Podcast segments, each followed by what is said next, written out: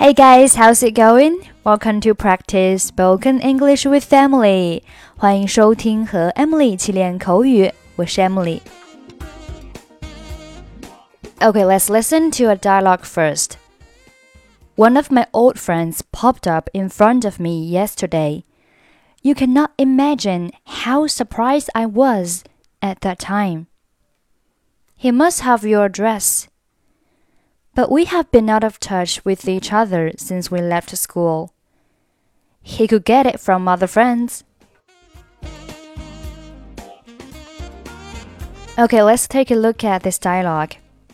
这里的 one 和 of 可以连读成 one of, one of, one of. Popped 和 up 连读成 popped up popped up, popped up. Front 和 of 连读成 front of, front of, front of.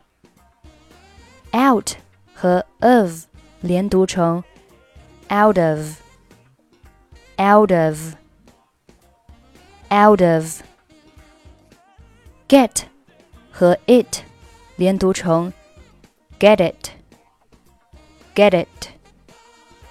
Get it. Pop up 表示突然出现。Lisa 突然出现在门口，吓了她一跳。She was startled when Lisa popped up at the door. She was startled when Lisa popped up at the door. In front of 表示在什么什么的面前，在什么的前面。她站在一棵树的前面。She stood in front of a tree. She stood in front of a tree. 她在所有人面前责备我。She blamed me in front of everyone. She blamed me in front of everyone. Out of touch 表示没有联系。我们已经几年没有联系了。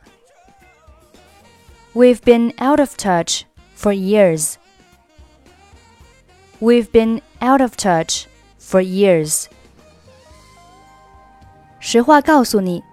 我和大部分老朋友都失去了联系。To be frank with you, I have been out of touch with most of my old friends.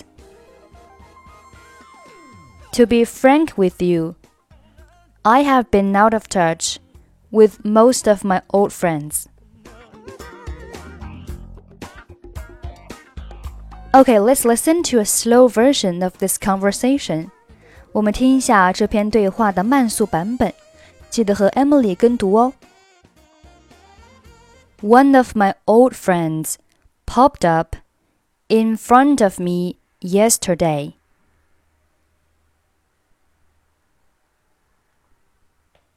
You cannot imagine how surprised I was at that time.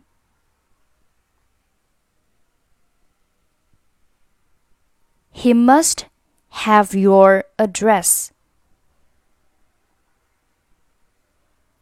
But we have been out of touch with each other since we left school.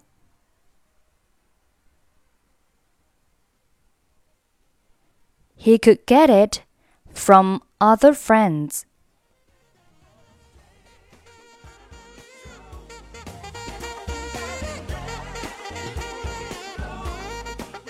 Let's listen to a fast version of this conversation.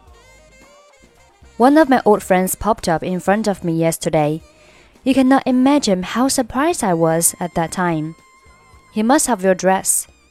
But we have been out of touch with each other since we left school. He could get it from other friends. Okay, that's it for today. Hope you enjoyed the show. I'm Emily. I'll see you next time.